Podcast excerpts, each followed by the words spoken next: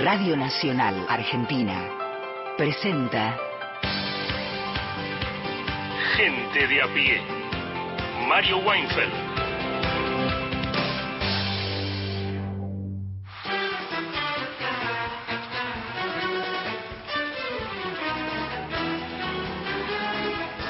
Tres y siete minutos en la Argentina y hasta las cinco de la tarde en ese mismo territorio. Vamos a estar acá con gente a pie, un programa que te promete muchísimo, muchísimas columnas, música al final, en el medio, eh, música por todos lados, para todos los gustos, algo de política vamos a hablar, no nos cabe otra. Vas a tener un programa muy trabajado, también, también va a haber, eh, vamos a hablar, vamos a hablar. La primera del plural indica que mucho, que hay, es una especie de sinfonía coral, surgen distintas, donde distintas voces se hacen escuchar, ya te contaremos. Quédate, estas cortas, casi dos horas que, que, no, que, todavía restan por Nacional, Nacional Folclórica y las más de 20 emisoras que recorren el suelo de nuestra patria y vas a ver que lo vamos a estar bien y siempre siempre nos conforta que nos llamen, siempre nos confortan que nos digan que son de acá y de allá y que de acá y de allá son distintos puntos cardinales, distintas latitudes en el amplio suelo argentino. Acompañanos, te vamos a acompañar. Llámanos, por favor, Fosati te va a explicar cómo hacerlo y va a reforzar este pedido, este este pedido de mi parte que de todo nuestro equipo. Fosati, buenas tardes. Muy buenas tardes. Voy a agregar una pregunta Sí, retórica. Sí, ¿A dónde vas a ir? Claro. Si no te quedas acá, sí. acá, en la radio pública. Gran hasta- pregunta. Hasta las 5 y más. O sea, Gran te pregunta, quedar gran pregunta de bolero y a veces de la política, que es y de ¿a las dónde madres. vas a ir si ¿A no? dónde vas a ir? ¿A dónde vas? Comiste. Las madres lo que, que comiste. Si, si quieren nos pueden contar qué comieron y Sí. si comieron, todo lo que quieran, nos Sí. dicen menos pedir canciones, porque eso comienza de nuevo el lunes, hoy, lo que quieran. Al 0810-2220870, grabándonos ahí un mensaje de hasta 30 segundos. Si lo prefieren, nos escriben un WhatsApp. 11 3 870 74 85. Ese es el número para escribirnos. Perfecto. Beto Solas, buenas tardes, ¿cómo estás? Buenas tardes, Mario. Bien. Buenas tardes a todas, a todos, a la oyentada. Lindo. Hoy vamos a cantar con Gerardo Villar, una canción muy linda, muy universal. Vamos a descubrir, vamos a conocer a una cantora, representante de entidades disidentes, y vamos a conocerla, y vamos a conocer qué canta, vamos a conocerle. Eh, vamos a meternos en el lenguaje inclusivo, con el canto y con esto de conocerle. ¿eh? Este, y después vamos a cantar un bolerazo con, Impresionante. a todo coro. Con todo coro y con, a- con toda la voz en cuello. Después, Sí, vamos- después cuando esté Gerardo, que, que- que vamos a preguntar qué es voz en cuello. Exactamente. ¿No? ¿Qué será voz en cuello? Lorena Álvarez, ¿cómo estás? Muy bien, muy bien, Mario, muy bien, compañeros, los oyentes. Eh, bueno, volvió el rey, volvió el sol, un día muy iluminado porque ha regresado a estas tierras Luis Miguel. Así que me voy a dedicar un ratito a hablar de del cantante que marcó por lo menos a, a lo que es la generación a la generación X. El romántico, uno pensaba que lo que pasaba con Sandro cuando una era chica le pasaba a tu tía. Bueno, ahora, hoy somos todas nuestras tías porque estamos iguales, las señoras de, de- de las cuatro y cinco décadas enloquecidas tirándole peluches a peluches y corpiños a Luis Miguel. Mira vos, ¿juntos o separados? pues, pues algunas le tiran el peluche. Me interesa porque no, no, no estuve. Acá hay gente que estuvo. ¿eh? Acá hay gente que del equipo de estuvo. gente a pie, sí, sí. Sí, Después sí, vamos sí. a averiguar ese detalle. Luis Miguel, un capo, digámoslo. Digamos todo. Mariana Mariana Enríquez eh, va, va a contar, nos va a contar algo de una novela breve de Claire Keegan más tarde. Una novela que tiene que ver incluso con varias de los, las cuestiones que ya estuvo rozando y abordando Mariana. Todo esto vas a tener en nuestro programa, va a haber un corazo, es... O sea, eh, realmente sería una picardía, hubiera dicho mi abuela, si, si no te quedas. Una picardía. Mi mamá también decía una picardía. ¿no? Yo, Decía. yo digo una picardía. Vos decís una picardía. Picardía. Mi mamá decía una picardía y Una usaba la expresión el conventillo de la paloma para referirse a lo que era el dormitorio nuestro. cuando- o sea, O sea, con lo cual mi vieja quería decir que un conventillo era desordenado, lo cual es así, no sé, el conventillo es otra cosa, es, es amuchado, es apiñado, no sé si es desordenado, pero mi vieja tenía ese del conventillo, qué sé yo. No sé, conventillo también se le dice a ese llevitre, siempre estás haciendo conventillo. Conventillera. Conventillera. Sí, sí, sí, sí, claro, eso es otra cosa, por eso. Eso es fácil porque claro, vivís en, en, en comunidad, vivís, ¿no? En, en fin, bueno, Mariana Fossati, Sí. título del editorial, vayamos a Viajemos con la mente, aunque sea. La Argentina vuelve a Qatar. Anunció hoy, se anunció hoy a través del Ministerio de Economía un acuerdo con el entre ese Ministerio de Economía y el Ministerio de Economía de Qatar, que es un país que ha entrado en la historia, digamos, digo, no por esto, pero también, quien te dice, pero que ha entrado en la historia argentina por la puerta grande que estará en nuestros recuerdos, que tal vez no figuraba en el mapa mundi de, de la mayoría de los argentinos y que ahora figura y se asocia a la alegría, a la fiesta, a la autovaloración de los argentinos, a ciertos momentos de, de holgorio en el Mundial, pero incluso de, de- de autoestima ulterior. Ha surgido entre tantos debates que hay por acá y por allá, entre tantas discusiones o polarizaciones, esta idea, bueno, somos el mejor, o sea, pasamos de ser el peor, o en todo caso, hay quien le contesta, hay quienes dicen que somos el peor país del mundo, el más frustrado, el que peor, papá, pa, los últimos 70 años, y todo eso, somos el mejor país del mundo. ¿Qué somos? Somos. No, no, no es este el punto de mi editorial hoy, pero me atrae, a mí me, me da la impresión que es mejor. Primero, es mejor estar contento y orgulloso de lo que sos, que estás deprimido, como estado de ánimo general o por default.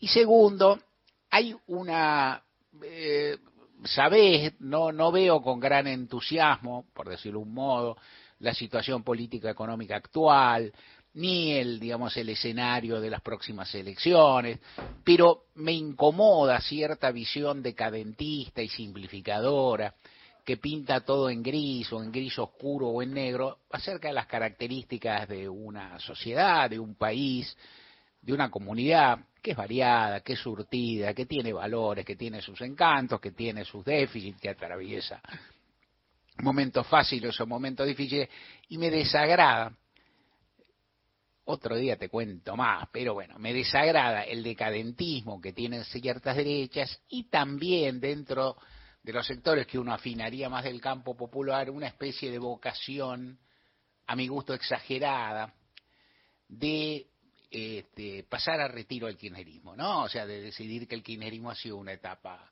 también, que forma parte de un conjunto. Y para mí uno de los problemas es que la historia tiene diversidad, variedad, gamas, momentos y demás, y que en ese, en ese momento en que se suman los adversarios de siempre y los que quieren pasar página, uno no se siente del todo cómodo. Esto era lo que te quería decir, no. Pero bueno, estoy al aire, a veces me, me da por ahí.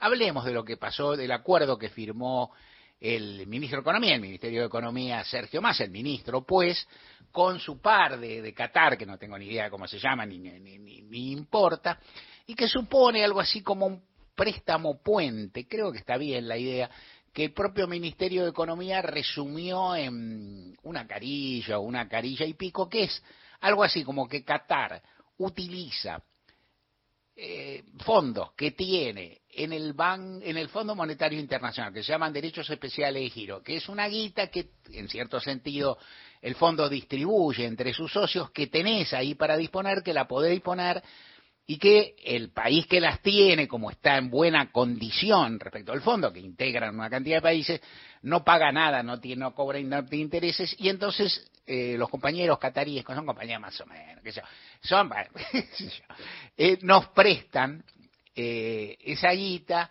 al mismo interés que cobra el fondo, que no es ni alto ni bajo, por el lapso que necesita la Argentina para cubrir precisamente un bache que tiene porque el Fondo Monetario ha resuelto pedalearle unas remesas de dinero que se iban a hacer antes, que no se iban a hacer, en fin, y que la Argentina está un lapso corto en el que tiene que enviar reservas y está muy apretada, y entonces esto permite que la Argentina no toque las reservas en ese lapso y luego, es decir, que cubra eh, la, la diferencia en el tiempo que esto insuma, y que bueno y que entonces cambie por así decirlo cambia de acreedor durante un periodo y no recarga y no eh, deja de tener reservas o no reduce sus reservas que están que están muy angustiantes en este lapso. Y a mí se me ocurría, no sé evaluar, o a mí me, me, da la impresión que la Argentina, primero, no soy un técnico, esta es, una, esta es la primera vez que se hace algo así, te hago algunas observaciones al acaso, para acompañar, para ir pensando y demás. En primer lugar, la Argentina necesita, eh, entiendo yo, muy, muy desesperantemente llegar a un acuerdo con el fondo. Esto le viene pasando de hace cuatro años o tal vez más, desde que el macrismo contrajo esa deuda. Eso condiciona y signa todos los acuerdos que la Argentina ha hecho durante el actual gobierno. A mi ver, en ese sentido, eh, hay tal vez más analogías entre los acuerdos que se hicieron durante la gestión de Martín Guzmán y lo que se está haciendo actualmente, pero me queda claro que por diferencias internas, por posicionamientos y demás, hay sectores que prefieren señalar unas enormes diferencias entre unos y otros. Yo creo que hay una característica, que es que la situación es muy difícil, que Argentina es un país que tiene menos poder que, que el acreedor, y que el acreedor impone condiciones, tiempos y demás, y que bueno, se puede negociar un poco más, un poco menos dentro de la correlación de fuerza. Lo que no se puede hacer es negar que esta correlación de fuerza existe, negar que los intereses son contradictorios y negar que el otro es más fuerte. Es decir, eh, penosamente es así. Eh, prestar plata. me dieron ganas de hablar de esto. Un poco, ¿existe en la historia de la humanidad algún prócer que haya prestado, que cuya característica principal, principal haya sido prestar guita. ¿Se entiende lo que digo? Es decir, ¿qué préstame? Hay militares, hay militares. Hay médicos, sí, hay médicos. Ha habido abogados, ha habido abogados. Hay dirigentes de movimientos sociales, desde los esclavos hasta, los hasta los sindicatos, claro que sí. Hay pueblos originarios, hay pueblos originarios. Hay hombres blancos, hay hombres blancos. Hay gente de color, hay gente de color. Financistas no. O sea, no hay una, es, no es una profesión que tiene una inmensa valoración. Y entonces, y esto es algo que se tiene que, y eso, el mundo, son una rueda que mueve al mundo, son muy poderosos antes y ahora, pero son esto. Uno podría decir, hay que cuidarse, se dice ahora con todo este, este furor anticancelatorio y los temores de discriminar y todo eso, pero digo, Shakespeare planteó muy alto el tema, el tema del prestamismo con la figura de Shylock. Shylock que era el prestelusurero judío, etcétera, etcétera. Y como era judío, y entonces le piden a, a Shakespeare con, con, estos criterios que yo no, no, no comparto y más bien aborrezco de pedirle al hombre que tenga los mismos criterios que un progresista del siglo XXI cuando escribió sus obras, pero en cualquier caso hay quien dice, bueno, esto no se puede repetir, no puede ser, se dice esto, se dice lo otro, y es cierto también que esa imagen esa expresión y el nombre mismo de Shylock, el hombre que quiere imponerle nada menos a, a quien, a su deudor, que, que, le entregue una libra de carne, digamos, ¿no? Es decir, este, que esté ahí signado.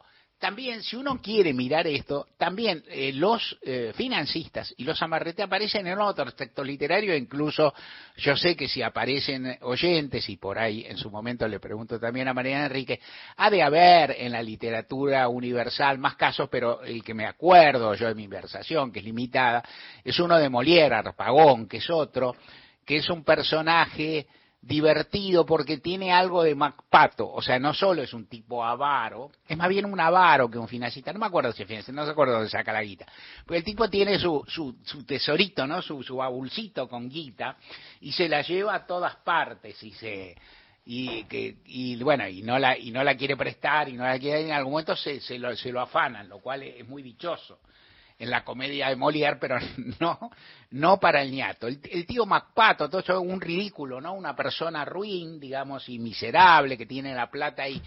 Eh, en general, en la literatura popular de todo el planeta, los que tienen mucha guita son o fueron durante siglos y siglos y siglos los malos de la película. ¿No? Es decir, en general, si uno mira aquella, hay en la, en la narrativa popular y no soy autoridad para esto, pero sí por ahí puedo tener la voluntad de decírtelo en un segundito. En la narrativa popular hay algo que es, los que nacen más ricos no son los más piolas.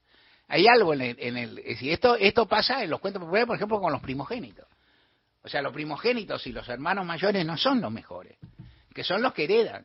No son los chiquitos, son Pulgarcito, no la Cenicienta, no son lo- los relegados, los que surgen de ahí. Y hay, y esto cuándo termina? No sé, no sé si ha terminado exactamente porque hay mucha novelística y mucha imaginería también en nuestro siglo, pero en todo caso hay en nuestro siglo, y creo que ya en los finales del siglo XXI, una hipervaloración de la riqueza y de la gente poderosa como buena y valiosa. Y esto es impresionante y siempre me llama la atención. Y vos dirás, ¿y de Qatar qué? ¿Y de Qatar qué te voy a decir? Algo ya te dije, qué sé yo, tampoco sé exactamente cómo es. Tampoco creo que a veces el margen de opción que tiene el, el deudor eh, presionado es escaso. Pero en cualquier caso me, me sigue interesando esto, me sigue interesando esto, la valoración de los que son poderosos. ¿Cómo ha cambiado el mundo? Un día le voy a pedir a Lorena Noy, que tiene, viene con Luis Miguel, ¿qué más, qué más puede traer? Pero otro, otro día le voy a pedir algo que siempre me guste, siempre me interese, que he marcado y que yo miro muy episódicamente y que ella seguramente podría mirar mejor, que es, por ejemplo, en el ramo de mis colegas, los abogados, en otras épocas, y no tan lejanas, en general los héroes abogados eran abogados que defendían pobres o que defendían acusados injustamente, medio que estaban medio mal, como Petrocelli que vivía ¿no? en un... que Estaba un- construyendo, 20 años construyendo su casita. 20 años construyendo casita, vivía en una casa rodante. Hay una de Paul Newman, que es un borracho, ladrón, no, que es un borracho que asalta ambulancia, en un cazador de ambulancia que se encuentra en un juicio contra la curia. Tipo, eh, ¿cómo se llama? El de Julia Roberts. Eri- Erin- Erin Bronkovich. Evelyn Bronkovic, que también ella no es ni abogada, ¿no? Es, la, es decir, son todos esos ñatos que corren, que luchan de atrás que, y que luchan en inferioridad. Hay una de Travolta también. que digo, y no, son- estas no son tan lejanas, tienen 20, 30, digamos, y están por ahí. Pero cada vez más están esos, es decir, se pasó del defensor al fiscal, por lo tanto. Es un punto que se pase el defensor al fiscal. El fi- El defensor defiende a uno, el fiscal acusa. El fiscal es aparte que tienen, uno ve ahí sí, mucha, mucha serie estadounidense, que tienen muchas competencias, muchas facultades, recursos interminables. Tienen tecnología, son prepotentes, encierran a la gente, hacen interrogatorios que no resisten ninguna de las enmiendas de la Constitución de Estados Unidos ni ninguna de la lógica de la Constitución argentina, prepean y demás, tienen más poder. E inclusive esa situación, que inclusive se daba hasta con la figurita del Far West, que, que, digamos, que, que, el héroe era un héroe solitario, que luchaba contra, es decir, luchaba uno contra, como Bruce Lee, ¿no? Como, o como, no sé, o como el llanero solitario, uno contra mil, ¿no? Y ahora es medio al revés, ahora te tiran todo el poder encima, y esto forma parte de varias cuestiones. Eh, si estuviera Martín Rodríguez, él me recordaría también que la doctrina católica, eh, la mejor, y la, la, la, la, patrística, la, la que todavía rige, había establecido que estaba prohibía el cobro de intereses. Eh, dicen que Santo Tomás de Aquino, el Aquinate, se llamarán Aquinate, los, qué sé yo, yo lo tengo por ahí. Creo que ese es el gentilicio. Vamos a averiguar, después vamos a hablar, vamos a, vamos a hacer una llamada a Aquino, oportunamente, y averiguar. Santo Tomás de Aquino decía, pecunia non paret pecunia. O sea, es decir, la plata no puede generar plata, no debe. O sea, no puede ser que por tener un paquito de guita, yo te lo doy un rato y vos me lo volvés ese, ese Paco crece. Eso nunca se aplicó, hace muchísimos años que no se aplica y ahora no solo existe, sino que se santifica. ¿Dónde voy con esto? El Fondo Monetario es una entidad de intensa crueldad y de intensa ilegitimidad y intenso poder. La Argentina ha entrado en sus manejos y en sus garras, en pésima hora, en condiciones espantosas que fue en las que pactó el gobierno Mauricio Macri, estableciendo, generándose una deuda gigantesca y vaciándose de esa guita que efectivamente vino. Porque hay algo que se dice a menudo, que es que la guita no viene, pero lo que ocurrió de 2015 a 2019, en particular de 2017, 2018 y 2019, es que la Argentina, básicamente desendeudada, recibió esa guita la rifó. No la rifó, la, digamos, la disipó en fuga y en otro, y en otras cuestiones. Porque no es, ahí no fue un asiento contable algo que te dibujaron. Contables son los intereses, estos que refutaba la narrativa popular, ciertos, cierta narrativa de, de, de, primer nivel, como, como, como Shakespeare, Molière y tantos otros. Eso también ocurre, también hay intereses un poquito usurarios y todo eso, y todo eso está mal, pero básicamente lo que hubo fueron transferencias de capital que acá se rifaron y se licuaron. La Argentina se maneja con eso, va a Qatar en condiciones diferentes, no va a dar la vuelta olímpica a Qatar, va a pedir una, una ayuda para seguir nadando, para llegar a alguna orilla, para no ahogarse mientras el Fondo Monetario la asfixia. Recuerden que estamos en Facebook, nos encuentran con el nombre del programa, que hay un podcast en Spotify para volver a escuchar fragmentos de los programas ya emitidos y en Twitter somos arroba gente de a pie AM. Mario Weinfeld está en Nacional, la radio pública. Viernes. Todos los días. Nacional. La radio pública. Espacio cedido por la Dirección Nacional Electoral. Aceptar 60% de pobreza infantil no es realismo. Nuestro realismo dice que una Argentina humana es posible, que cada voto sea un grito de rebelión contra la resignación y la injusticia. Hoy es Paula Valmedina, precandidatos a presidente y vicepresidenta de la Nación, lista 134B, Justicia Soberana, Unión por la Patria. Espacio cedido por la Dirección Nacional Electoral. Masa es inflación. Jesús es pueblo. Jesús presidente. Adolfo Muso Pipet, jefe de gobierno Cava. Lista 40, Alternativa Progresista. Libres del Sur. Espacio cedido por la Dirección Nacional Electoral. Eduardo Graham, jefe de gobierno, Ciudad Autónoma de Buenos Aires, lista 351, principios y valores. Argentina tiene esperanza. Te propongo una solución geopolítica junto al mundo libre. Somos Demos. Lista A, 131. Demos, Frente Liberal, Nazareno Chipar y Fernando Lorenzo, precandidatos a presidente y vicepresidente de la Nación. Espacio cedido por la Dirección Nacional Electoral. Necesitamos orden, seguridad y justicia para ponerle un freno a los delincuentes. Estamos hartos de vivir en una ciudad sin libertad. Necesitamos de vos y del poder de tu voto para que la ciudad sea libre y que la libertad avance. Eugenio Casiegues, precandidato a diputado de la ciudad de Buenos Aires. Lista La Ciudad Avanza, número 801. El Banco Provincia se está actualizando. Más tecnológico. Tecnológico. Más dinámico. Dinámico. Más innovador. Innovador. En otras palabras, el Banco Provincia está más 2.3. ¿O no? Vos con tono robótico. Así es, humano. Está más 2.3. Banco Provincia. Derecho al futuro. Futuro. Cada vez que miras para atrás, ves las cosas que marcaron tu vida. Familia, amistades, vecinas y vecinos del barrio, compañeras y compañeros de trabajo. Y si miras bien, también vas a encontrar una radio que te acompañó y te va a seguir acompañando. Porque queda mucha vida por vivir y muchas marcas por hacer. Radio Nacional, marca país. De lunes a viernes, de 15 a 17, gente de a pie, con Mario Weinfeld.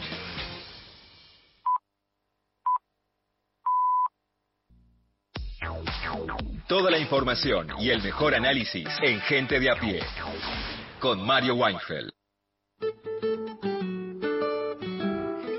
Gerardo Villar, buenas tardes.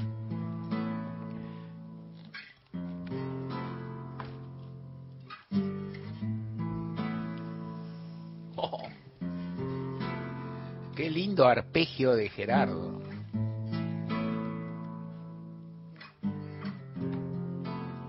Y así sucesiva, y así sucesivamente hasta llegar a Mar del Plata. hola, guitarra de Gerardo. claro. saben cómo me pongo. No, claro. guitarra de Gerardo, ¿cómo estás? Muy bien, muy bien. Buenas tardes a todos. Muy bien. ¿Hay, ¿Hay humedad? ¿Qué pasa? ¿Hay algo que no, no estás bien de cuerda y todo? No, estamos bien, estamos, bien, Estamos bien, sí, sí, sí, sí. Tema musical Beto Solas. Mira, nos juntamos con Gerardo un poquito por teléfono. Por teléfono. Hicimos un ensayo por teléfono. Sí, hicimos un ensayo por teléfono y pensamos. Volvió el, sí. volvió el, trabajo, el trabajo virtual, ¿viste? Por Zoom. No. Eh, y pensamos en este tema que se llama Palabras para Julia. Y la verdad que nos emocionamos por la historia, ¿no? De José Agustín Goitisolo pierde a su madre en el bombardeo en Barcelona. Un escritor, no, no soy yo el que va a hablar de eso, pero, pero muy eh, conmovedor. Conmovedor su historia. Le, matan a la madre en un bombardeo en, Barcelona. le pone el nombre a su hija Julia, junta las dos historias, es como vencer a la muerte. Y es un tiempo de vencer a la muerte. Entonces Ah. vamos a cantar palabras para Julio. Digo Bien. vamos a cantar porque Gerardo también le va a meter alguna voz. Muy lindo. Y los arreglos de la viola son muy lindos. Palabras para Julia. Vamos, Gerardo.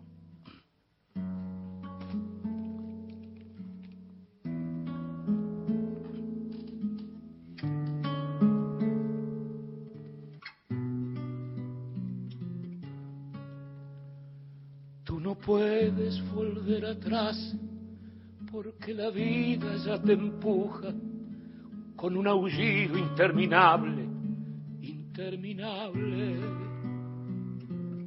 Te sentirás acorralada, te sentirás perdida o sola, tal vez querrás no haber nacido, no haber nacido.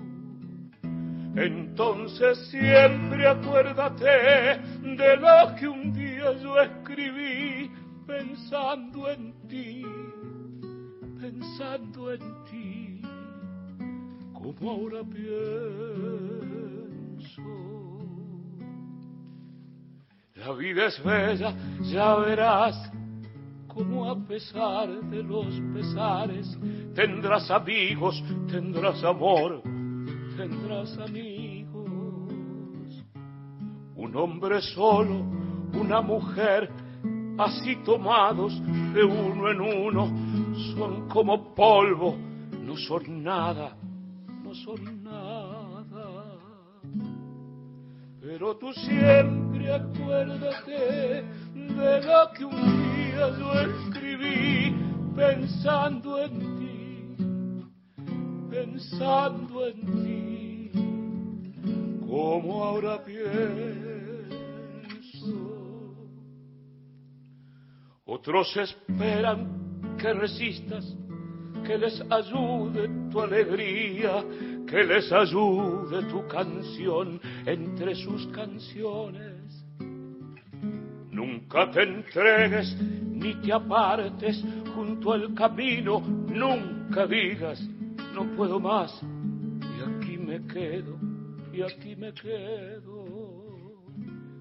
Entonces siempre acuérdate de lo que un día yo escribí pensando en ti, pensando en ti, como ahora pienso.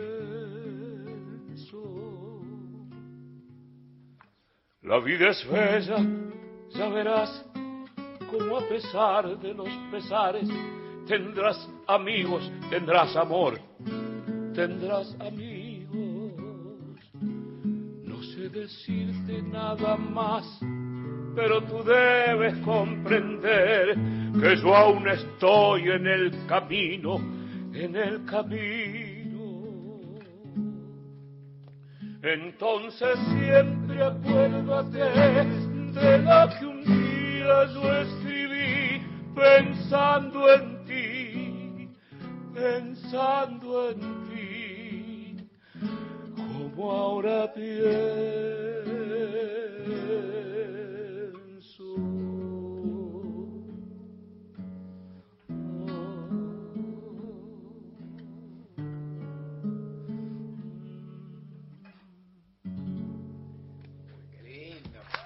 Bravo, Lindo, ¿no? bravo, qué lindo. Qué lindo. Gerardo Villar. Y se- este- Esto por teléfono. Esto lo hicimos por teléfono, sí, Bien, señor. bueno, Palabras para Julia, un himno, che, universal. Hermoso. Acá en el estudio de Radio Pública, cantado en vivo. ¿Dónde sí? Entrevistas, columnas, debates, análisis en la tarde de Nacional. Gente de a pie.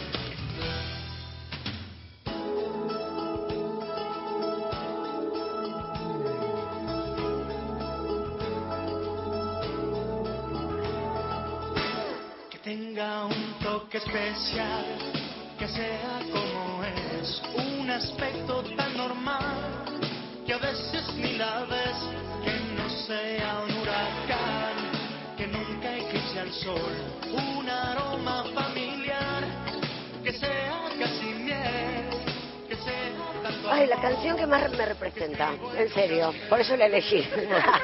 Perdón, es que me ríe así. Perdón. O hace un ratito, eh, hace un ratito, en el editorial Mario hablaba de las deudas. Pensaba, verlo a Luis Miguel anoche, espléndido, maravilloso, habla de lo bien que le hace a la gente pagar sus deudas. Y se nota que luego de la serie de, 19 eh, de, mil, de 2018, la serie sobre su vida, del 2018, pagó muchas deudas y se lo ve relajado, bien, eh, logrando un récord. 100.000 entradas vendidas en un rato, 10 shows, eh, otra vez vuelve a la Argentina, que vendría a ser como su lugar en el mundo, en serio. Creo que tiene fans en el mundo, pero la Argentina tiene una fidelidad con Luis Miguel impresionante. Él debutó en 1982 en, en, la Argentina, a los 12 años. A los 11 había debutado y un año más tarde hace la primera gira y viene. Debuta en el viejo Canal 7, en ATC, en un programa con Leonardo Simons. Eh, son la etapa de niño, la etapa que nuestra productora Paula Nicolini era fan, porque Paula Nicolini de niñita era fan, nuestra productora. ¿De de, sí, de Leonardo Simón y de Luis Miguel también. A ver, Eh, acá hay, no sé, hay, bueno. No, no, de Luis. Miguel. Era una niña fan. Bueno, muy eh, voy a decir algo. Si los 60 fue la etapa donde la, la juventud, la adolescencia se consagra como una categoría, en los 80 l- la preadolescencia es otra categoría y hay una industria de la música para niñas. Menudo, Luis Miguel. Bueno, eran fenómenos en ese momento de menudo salía Ricky Martin. Son fenómenos que uno no sabía si iba a durar mucho. Había una banda local que se llamaba Tremendo y era como un efecto uno diría, bueno, esto puede durar uno o dos años. ¿Fue así? No, no fue así, porque esos artistas de verdad eran muy buenos, más allá de que uno creía que estaban dentro de esa maquinaria infernal de, de la industria que los iba a explotar. Los explotaban. Pero en el caso de Luis Miguel también pudo zafar. Uno piensa en uno de sus primeros discos que tenía 13 años y uno puede ¿Se acuerda la vocecita de él? Una canción, un hit de esa época era No puedes dejarme así. Uno escucha esa voz disco suena suavemente. Eres tan distinta cuando vas saltando entre la gente. Por favor, no hay nada más que amor. La lluvia llueve. Otro dato, etapa muy difícil. La sexualización de los preadolescentes era impresionante. Este tipo de canciones son canciones donde casi no me puedes dejar así. Después había otra llamaba Decide, el disco se llama Decídete. Y cuando uno la vuelve a escuchar y ve el video, eh, es un nene que le dice a la nena, bueno, decídete, sí o no, vamos a tener relaciones. Es muy loco porque uno lo ve ahora y dice que una nena de 12, 13 años escuche eso en su casa. Pero bueno, los 80 los padres ya estaban diciendo, hagan lo que quieran. Es un periodo medio extraño. Y de, de esos años, de esos discos, uno decía, bueno, hasta acá llegamos. Eh, le estaba cambiando la voz, costaba muchísimo saber qué iba a pasar con él, tiene una voz privilegiada, preciosa. Cuando uno vuelve a ver, cuando en el 2018 uno veía la historia de él y recordaba la voz de ese nenito, era impresionante, pero no sabíamos qué iba a suceder. Llega la adolescencia y da un vuelco en su carrera y una de las cosas más notables que mantiene esa voz privilegiada.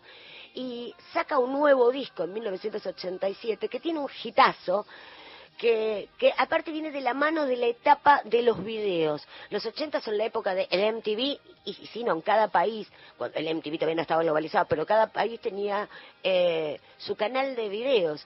Y él lanza Ahora te puedes marchar, canción que hasta el día de hoy es la más escuchada en Spotify.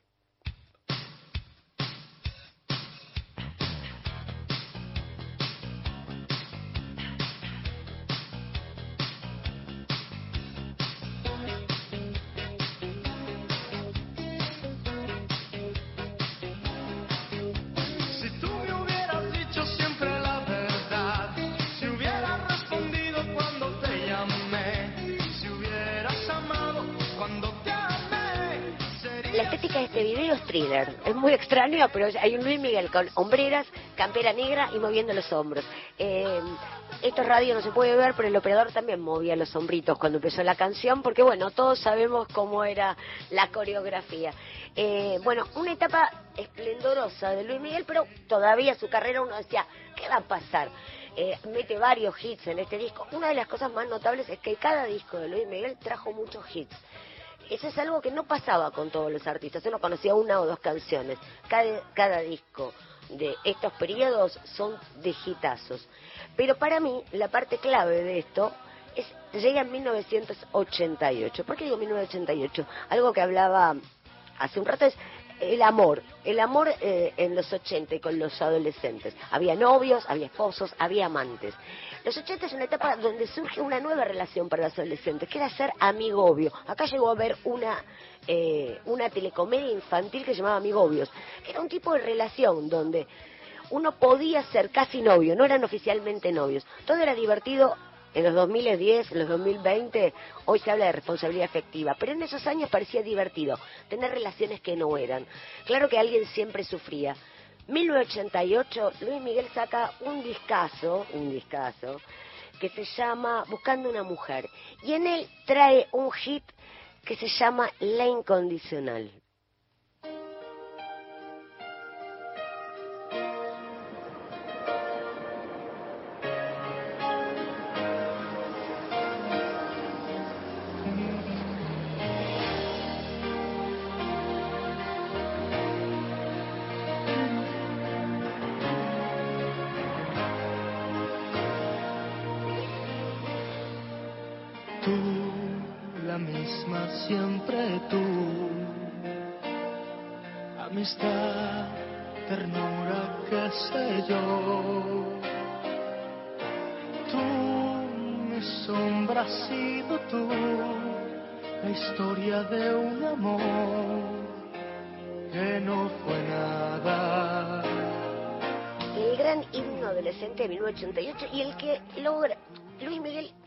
Un tipo de cantante melódico para un determinado grupo de chicas. ¿Qué sucede con esta canción? Gente que no escuchaba la música de Luis Miguel eh, se empieza a copar con Luis Miguel y lo acepta. Uno siempre habla de esos gustos que dan vergüenza, eso que uno escucha dentro de su casa.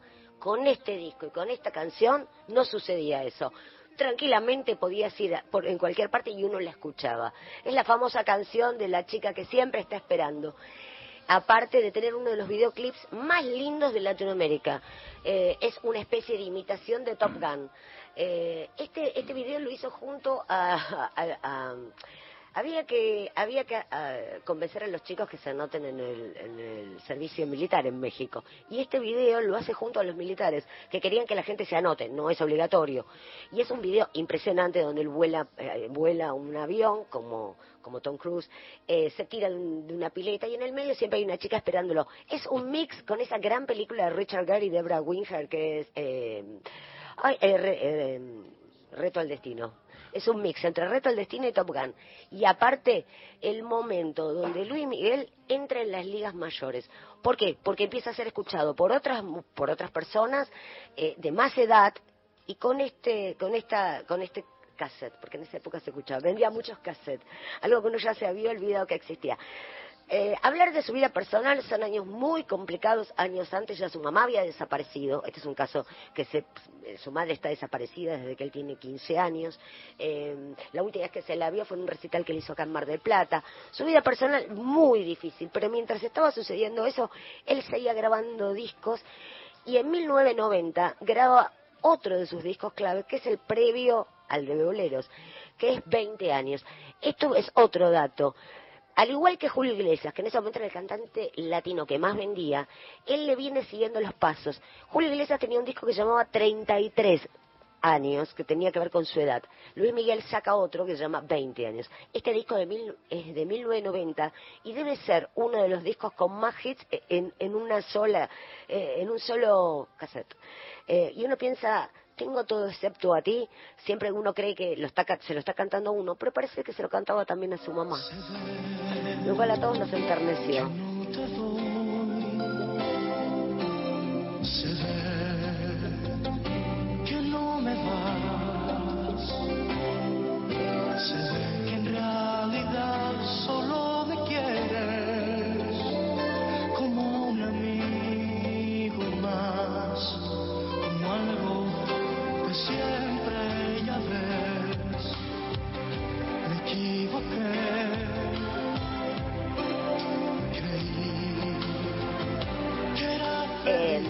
En este disco también hay algo de relación con la Argentina, porque filma, tiene otra canción que se llama Entrégate, donde el video se, firma se filma en Bariloche, también, toda una historia, y la elegida, la, la modelo elegida es Verónica Barano, la conductora Verónica Barano. Lo cual todo el tiempo sentíamos que con Argentina tenía ese tipo de relación donde nunca se termina de desprender. Eh, un temazo. Ella es un Luis Miguel adulto, se corta el pelo, está bronceado, los lentes de sol. Es casi el Luis Miguel que conocemos en la actualidad. Deja todo el pelo parado y empieza a mostrarse como lo vendríamos a conocer más adelante. Pero un año antes de que él grabe este disco, en México hay un programa que es exitosísimo, se llama Mala Noche No. Un programa conducido por Verónica Castro. Verónica Castro tiene un programa en esos años en la televisión mexicana que dura lo que tenga que durar. ¿Qué significa? Empieza la noche y no termina a las 12, la 1, a las 2. Si el invitado da para 3 horas, 3 horas, 4 horas, no. En 1988 es consagrada como el mejor programa de la televisión de la década. Y al año siguiente, en 1989, ella hace otra, eh, con un formato muy parecido, y lo invita. Y es la previa al disco que voy a hablar después. En ese, en ese programa hay un fragmento de seducción que debe ser de los más lindos de la televisión. Eh, podríamos escuchar ahora un poquitito de Luis Miguel cantando la Verónica Castro, si nos dejan.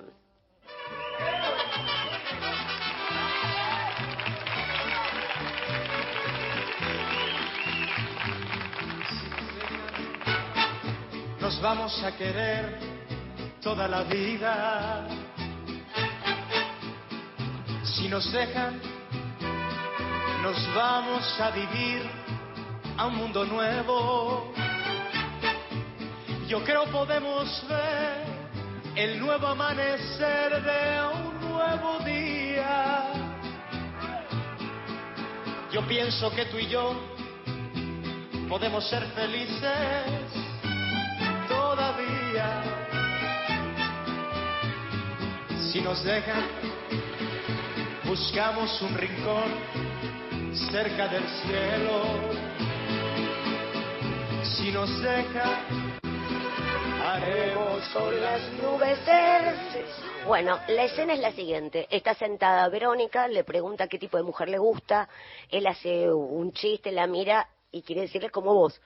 Ella sonríe nuevamente y le empieza a cantarle esta canción.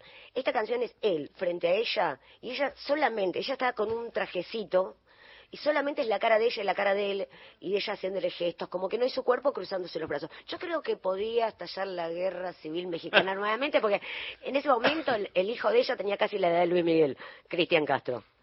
Eh, claro, en este momento, en este momento que él está cantando esta canción, tiene Mrs. Robinson. él tiene 19 años y ella tiene 37. Y ella todo el tiempo lo esquiva. No solo canta esta canción, sino otra ranchera, Fallaste Corazón, donde sí lo cantan justo. Ay, no, es hermoso. Lo que hacen juntos, Fallaste Corazón, es impresionante. ¿Y no lo trajiste? Eh, columna. No, te digo que, eh, mira, me quedé corta. También fallaste corazón, lo ponemos después. sí. Eh, lo, el- lo que pasa también es que está invitado Armando Manzanero. Y en ese momento se, se van al piano y Armando empieza a cantar Mía. Y él empieza a cantar. Y Verónica le dice, ¿conocés esta canción? Vamos a explicar. Luis Miguel tenía 19 años. Y él le dice sí, y lo hace, a- lo hace casi a capela, improvisado. Y es una maravilla. Y ahí dicen, che, acá tenemos algo. Acá no se puede creer este chico cantando eh, Fallaste corazón, si nos dejan, Mía. Eh, contigo aprendí, no, un programón larguísimo donde aparte le preguntan por la madre, bueno, es- es- ese, en es- ese fragmento aparece en la serie de Netflix. Eh, es, es una maravilla ese programa. Lástima que no está completo. En YouTube se pueden ver pedacitos, pero la parte de la seducción me parece que es extraordinaria. Parece que no le llevó el apunte Verónica, pero él le regaló varias joyas hasta que le diera bola. Nunca le dio bola. O no se sabe. Algún día creo que Verónica contará la verdad. Ay, acá está. Acá está. Qué, maravilla. Escuchemos esto. Y tú que te creías en la reina de todo el mundo. Y tú que nunca fuiste capaz de perdonar. y cruel y despiadado de todo te reías. Hoy imploras cariño, aunque sea por piedad. ¿A dónde está tu orgullo? ¿A dónde está el coraje? Porque hoy que estás vencida. Una maravilla. Quedamos todos callados. Nos quedamos acá. Nos quedamos acá. Eh, vuelvo a repetir. Se cantan, se, se chusean y queda una escena de seducción impresionante y la preparación del disco más vendido de Luis Miguel, que es Romance. Un dato, Romance es el disco de un artista eh, no nacional más vendido de la Argentina. 1991, noviembre, 19 de noviembre de 1991, es lanzado al mundo y, y en este país prende increíblemente. ¿Qué sucede? Mancomunión, padres e hijas escuchando el mismo CD. Llegaron los 90, llegó... Eh, todavía no era el 1-1, no había, no, ni siquiera estábamos, todavía teníamos australes, pagamos los primeros CD con australes y llega uno de los mejores discos eh, personales, personalmente de Luis Miguel, romance, romance 1, romance 2, luego viene otro romance, pero creo que este fue una cosa impresionante porque logró que un CD sirviera para que limpie tu casa tu mamá, vos la ayudaras y fuéramos todos felices, junto dos o tres generaciones. Y de ese hermoso disco, pensé en una canción escrita por una mujer que para mí es el día de hoy me sigue encantando. Mucho corazón.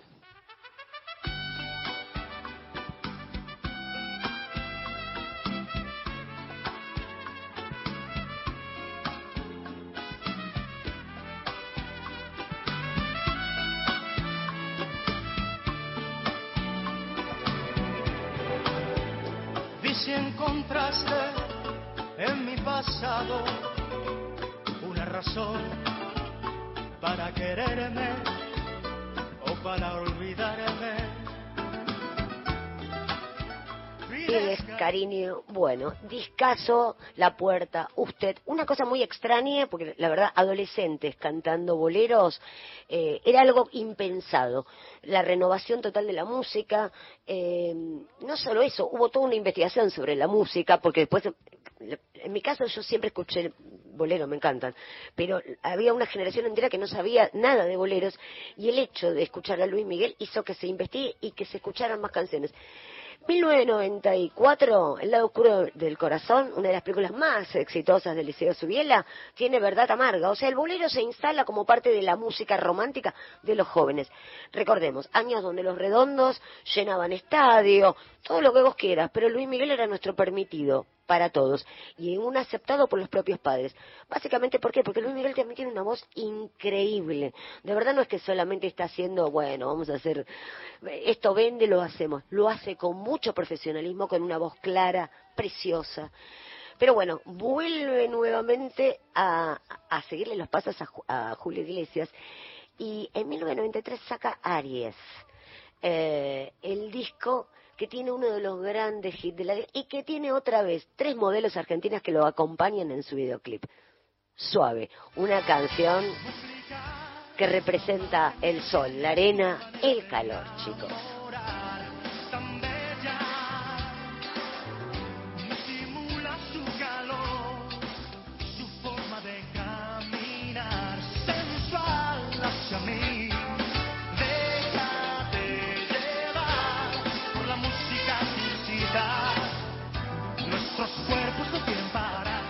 Eh, podría haber contado más de la vida de Luis Miguel, casi todos sabemos de la vida de Luis Miguel, pero la verdad que hoy en día soleado, hermoso, volvió el rey, volvió la música.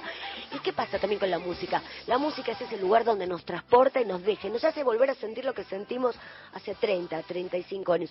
La verdad que volvió Luis Miguel y para mí volvió un poquito el pasado, y a veces el pasado es un lindo lugar para refugiarse. Lorena Álvarez.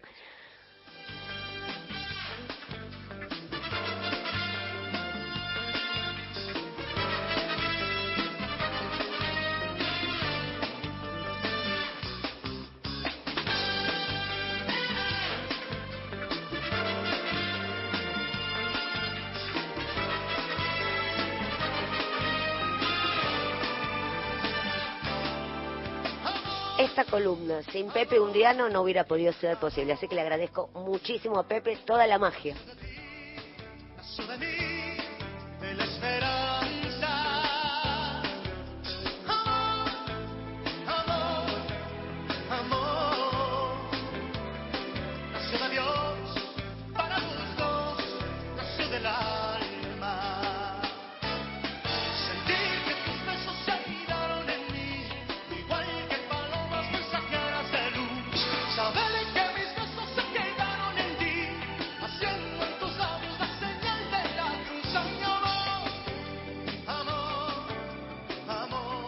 Toda la información y el mejor análisis en Gente de a pie con Mario Weinfeld.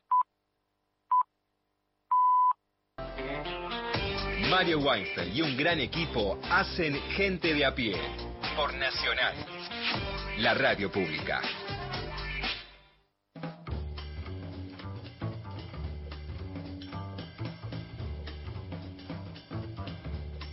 El equipo de gente de a pie, Equipazo. Equipazo. pongamos orden, Pongamos orden, sí. Acá. está integrado por Mario Weinfeld en la El conducción. Sí, el viernes cuesta. En la producción, Paula Nicolini, Erika Sotomayor y Miguel Fernández. En la operación técnica, Pepe Undiano. Solo hoy. Solo él. Para enfrentar estas dos horas solito. Sí, no poniendo también, contribuyendo un poco a poner orden y- Sí. en este caos. En el control central de Radio Nacional, Leandro Rojas. Las y los columnistas son Lorena Álvarez, Victoria De Masi, Mariana Enríquez, Miguel Fernández, Hernán Fredes, Juan Manuel Carc, Paula Nicolini, Martín Rodríguez, Beto Solas, Erika Sotomayor, Gustavo Vergara y Gerardo Villar.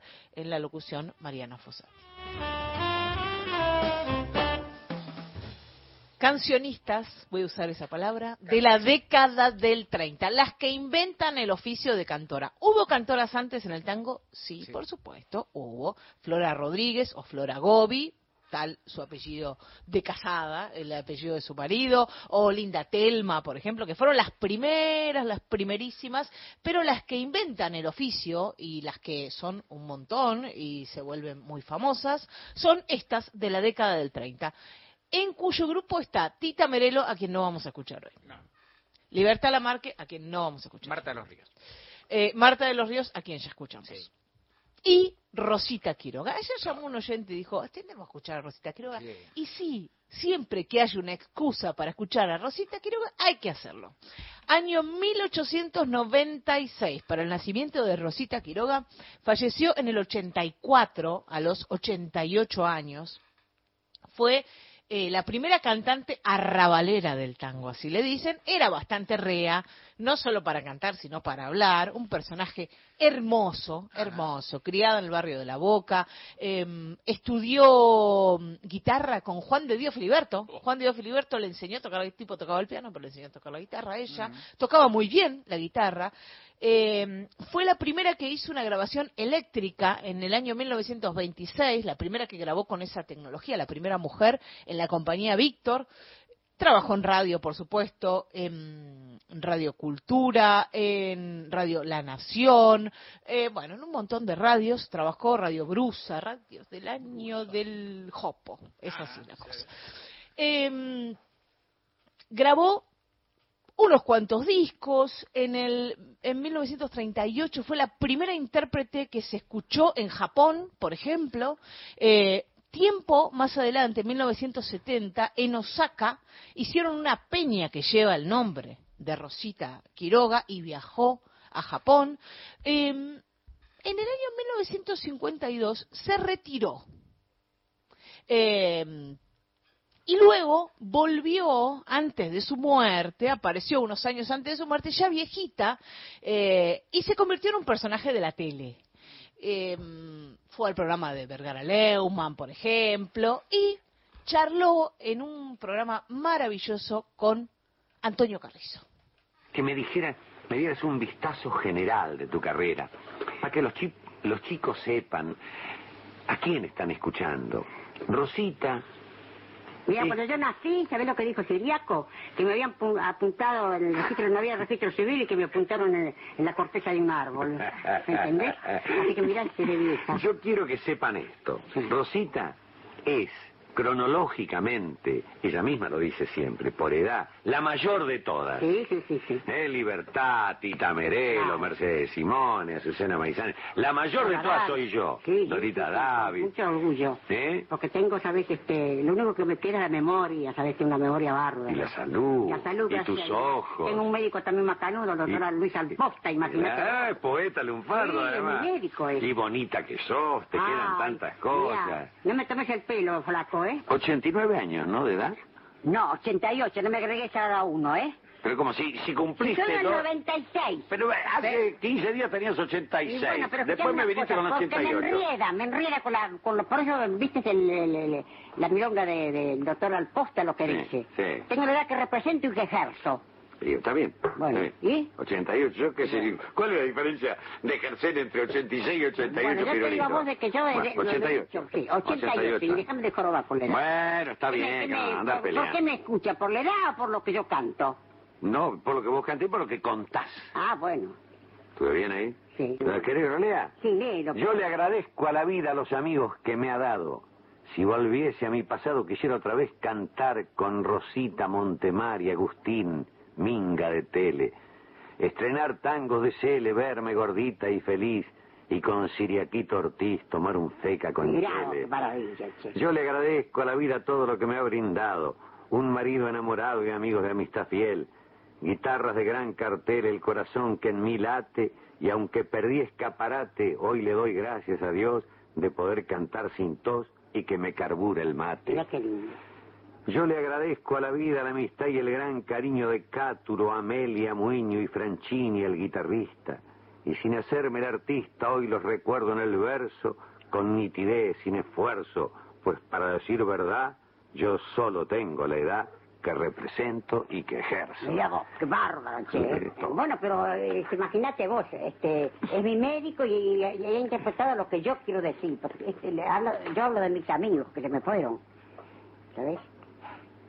Y si te han ido algunos. Todos. Todos los no. que yo, los que yo, Siriaco, Amelia Muñoz, la señora de Enrique Muñoz, Rosita Montemar, la señora de, de, de, de la Barra Montecudine, que fue que cantaba conmigo también. Este, espérate, Franchini, mi guitarrista que murió hace mes y medio. ¿Me entendés? Siriaco, gran amigo mío. ¿Qué me decís? Señores, voy a cantar una milonga. La letra es del doctor Luis Alposta. Se llama Campaneando mi pasado. Y la dedico recordando a mis viejos amigos que ya se fueron. Y dice así.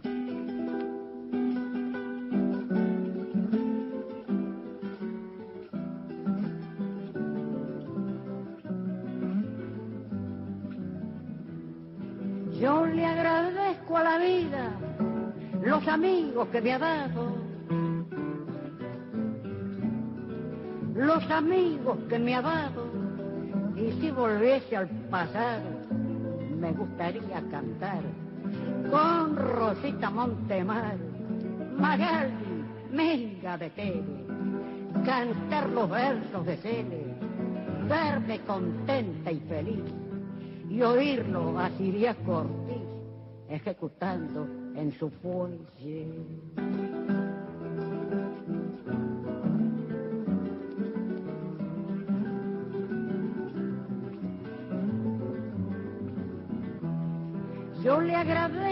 Vida todo lo que me ha brindado,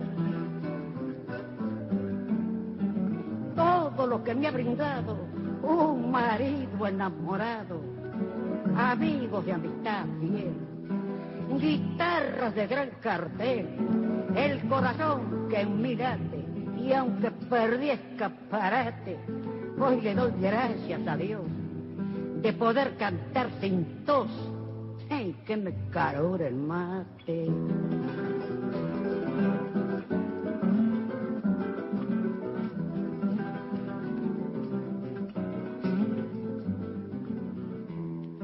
Yo le agradezco a la vida la amistad, el gran cariño. La amistad, el gran cariño de Cátulo, Amelia Muñoz, Franchini, mi guitarrista. Y sin hacerme la artista, hoy lo recuerdo en el verso, con nitidez, sin esfuerzo. Pues para decir verdad, yo solo tengo la edad que represento y que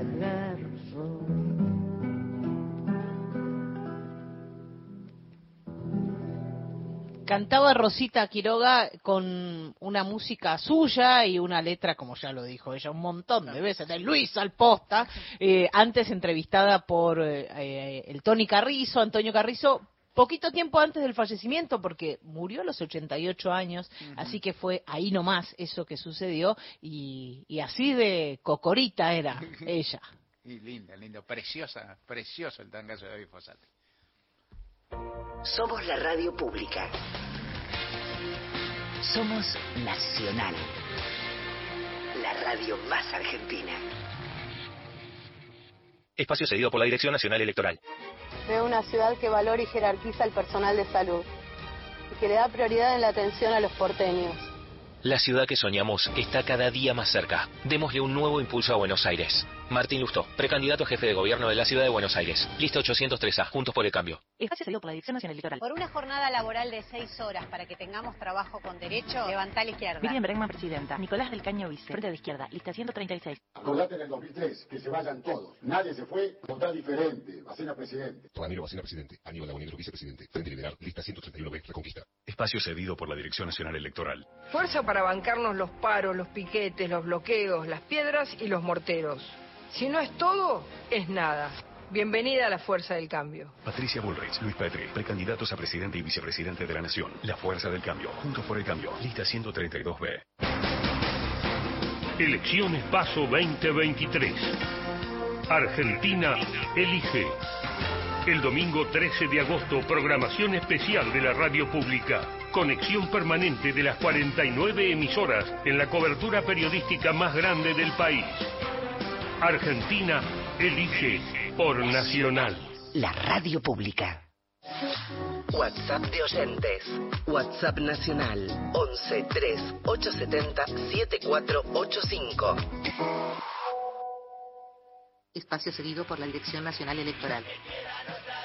Pinti Colombo y Alberto Hueve, diputados nacionales. Ciudad Autónoma de Buenos Aires. Lista 351. Principios y valores. Espacio cedido por la Dirección Nacional Electoral. Vamos a una Argentina distinta, con menos plata en manos de los políticos y más plata en tu bolsillo, con menos impuestos y sin inflación. Tengo el conocimiento y el coraje para hacerlo. Punto y aparte. Diana Elena Mondino, precandidata a diputada nacional por Ciudad Buenos Aires. La Libertad Avanza. Lista 501A. Espacio cedido por la Dirección Nacional Electoral. Vota Manuela Castañeira, presidenta. Lucas Ruiz, vice. Lista 13. Izquierda anticapitalista. Movimiento al socialismo.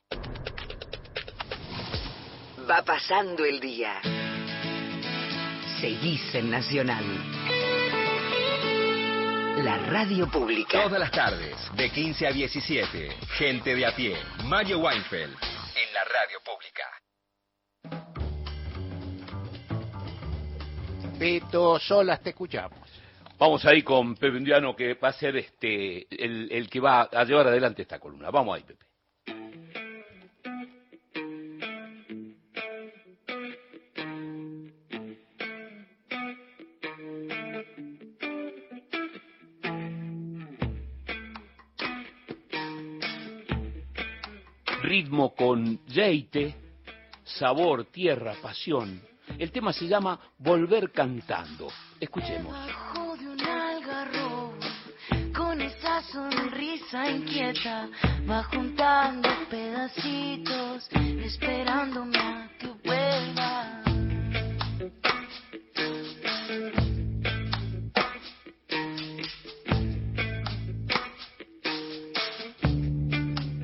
Es bien de a pie, Mario. Proyección folclórica, ingredientes del pop, rock, mixtura, pero siempre con lo de él, lo canta, vuelve al pago, con el alma bajo el brazo. Escuchemos más.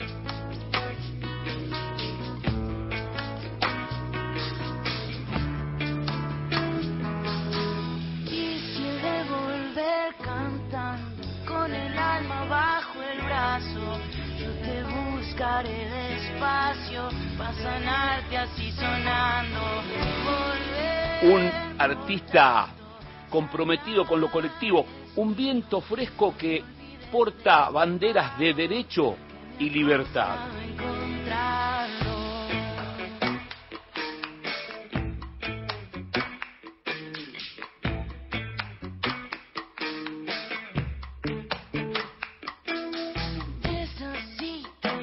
Él se presenta, Mario.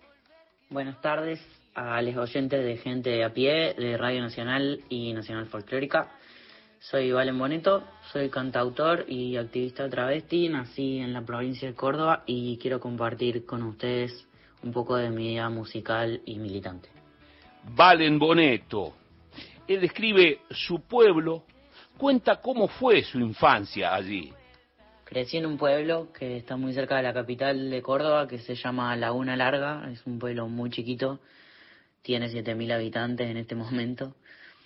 Y bueno, crecer en un pueblo tiene particularidades en, como, no sé, crecer en, más contacto con la naturaleza o tener la posibilidad de, de patear más la calle y de andar en bici o tener amiguites como de la cuadra y demás.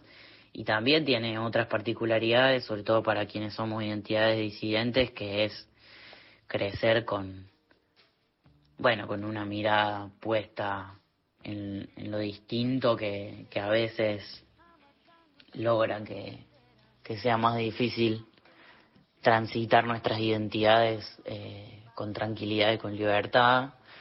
Y creo que después de irme y venirme a ir a Buenos Aires, eh, empezó como un proceso de reconciliación y por eso es que aparece tanto ese pueblo y el pago en, en las canciones.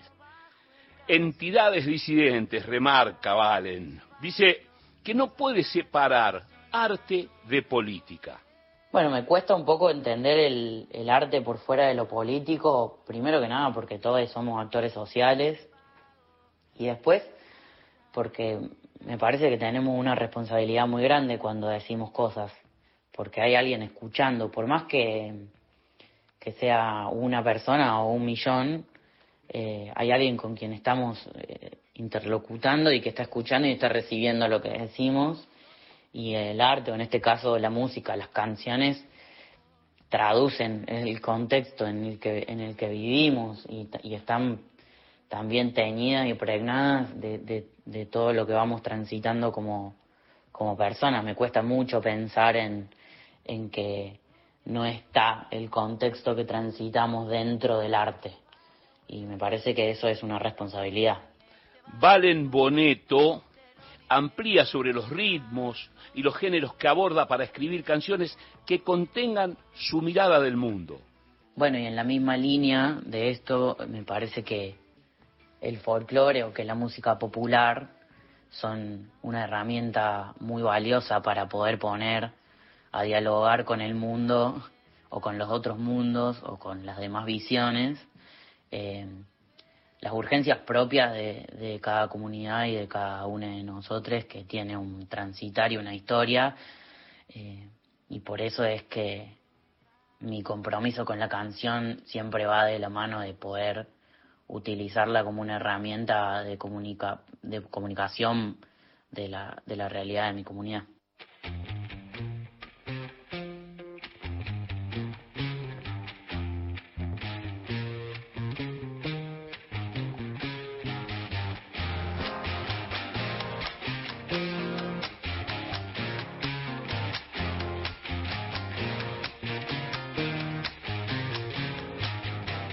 Doble se llama esto que escuchamos, Valen Boneto de su reciente disco. Esta sangre emborrachada que le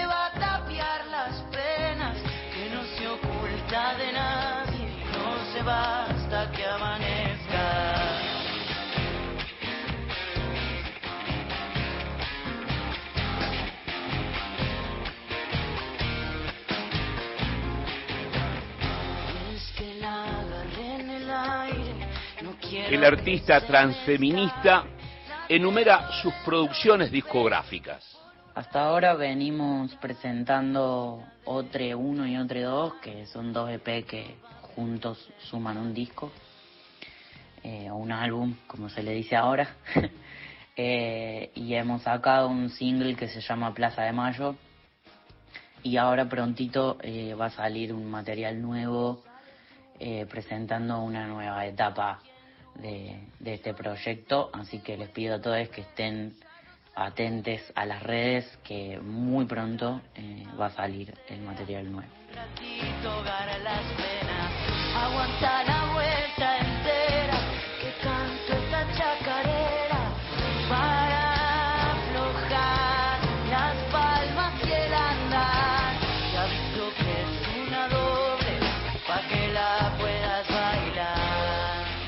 Valen Boneto. Con sus canciones, desde su primer disco Otre, produce la irrupción del transfeminismo en la música popular argentina. Un artista que crece, modifica, prioriza lo colectivo en oposición al silencio. Él se despide, Mario. Agradecerle a gente a pie, a Radio Nacional y a la Nacional Folclórica, que ya es como mi casa. Eh, gracias Mario y Beto por, por esta conversación, por más que sea así como a lo lejos. Eh, pueden escuchar toda mi música en las plataformas digitales, eh, esas que, que todos usamos para, para escuchar canciones. Eh, y les dejo este tema que se llama Plaza de Mayo, que es hasta ahora el último lanzamiento, y les mando a todos un abrazo gigante.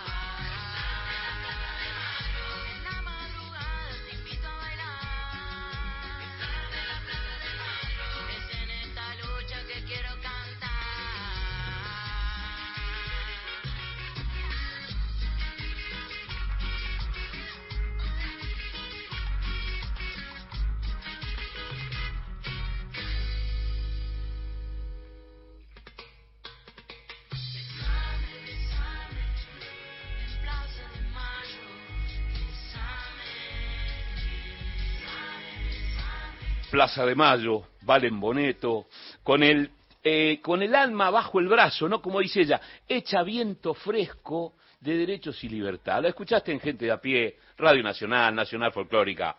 ¿Dónde si no, Mario? Imposible, imposible, Beto, gracias.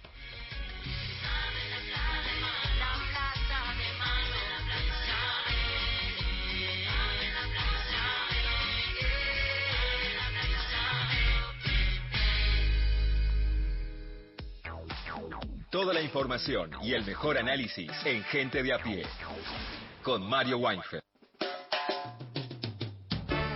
Bueno, respecto al pedido de fondos a Qatar, hay que decir que el préstamo, que en realidad no es préstamo, que el expresidente Macri toma al FMI y que generaciones tendremos que pagar, se parece mucho al famoso empréstito de la Baring Brothers que tomó Rivadavia en el siglo XIX y que fue tan ruinoso como este.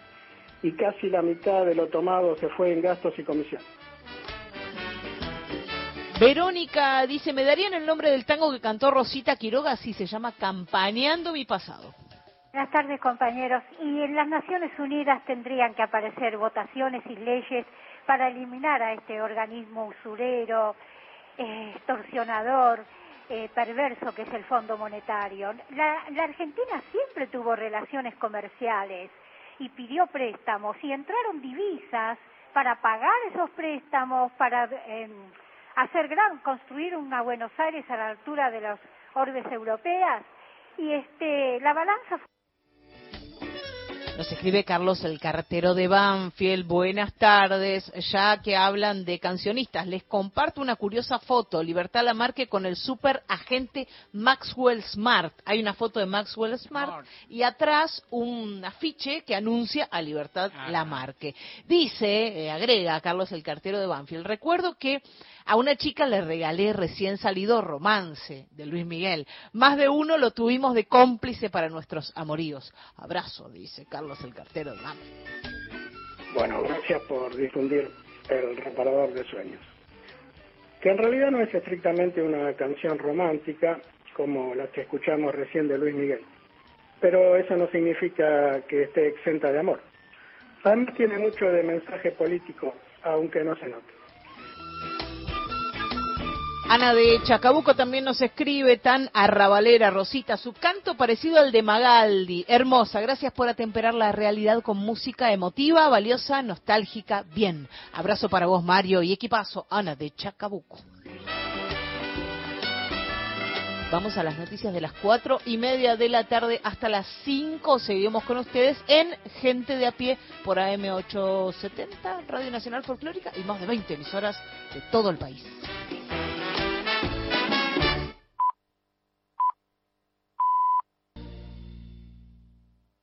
De lunes a viernes, de 15 a 17, Gente de a pie, con Mario Weinfeld.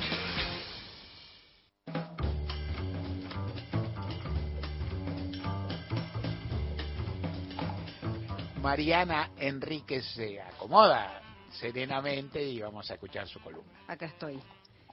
Y quería, a, a propósito de que además acaba de empezar eh, la Feria de Editores Independientes, la FED, acá en el CONEX, hay dos por tres, pasa que hay em, pequeños mini fenómenos de editoriales independientes de algún libro que por algún motivo empieza a pasar de boca a boca. Me acuerdo hace unos años estaba el de Tatiana Tibuliak, que es una, una escritora rumana que se llamaba El verano que mi madre tuvo los ojos verdes, que lo leyó todo el mundo. Ah, ¿Viste esas cosas que, no, como un pequeño, del argentino es así? Le- los Ramones, o sea, tiene como cosas, bueno. En estos meses, el libro que, está, que lleva por su quinta edición es una novela muy corta de una escritora irlandesa que se llama Claire Keegan. Se llama Cosas Pequeñas como Esas, una traducción espectacular de Jorge von de Brider, que suelen ser todas muy buenas, y es de eterna cadencia. Muy pequeñito, como les puedo acá mostrar. Claire Keegan es una escritora, ¿qué edad tendrá? 68, joven, digamos, vamos a llamar, entonces 68 es joven todavía. Y eh, es una escritora irlandesa que venía siendo publicada ya por la por esta editorial, pero en cuentos, en cosas siempre muy notable, muy muy irlandesa en el sentido de eh, muy preocupada por lo rural, por lo no digamos costumbrista, pero el realismo irlandés de, pero quiero decir no la parte de la literatura irlandesa eh, experimental a la Joyce, sino o Kavanagh o qué sé yo, hay tantos, sino como el- el realista tipo John McGahan, son todos deprimentes, película TV ir- deprimente verde isla irlandesa. Bueno, esto es así también. Es una historia muy sencilla de un necesito unas pequeñas explicaciones porque Irlanda así como chiquita es complicada.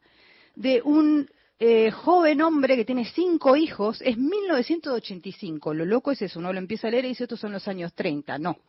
Es 1985, un hombre muy joven que tiene cinco hijos, hijas, todas mujeres, está casada con en un, matrimonio mazo, vive al lado de un convento de eh, monjas y su trabajo es básicamente paliar carbón y otra cosa que usa mucho en Irlanda que no tiene traducción y que es como una especie de barro propio de la isla que eh, se llama bog y que se usa para calentar las casas, incluso todavía el día de hoy que hay un lío terrible porque es muy tóxico para los irlandeses, para el medio ambiente, para la tierra, para todo, pero están empacados con el bog, es como, señores, pónganse una copa, caliéntense con otra cosa. Bueno, no.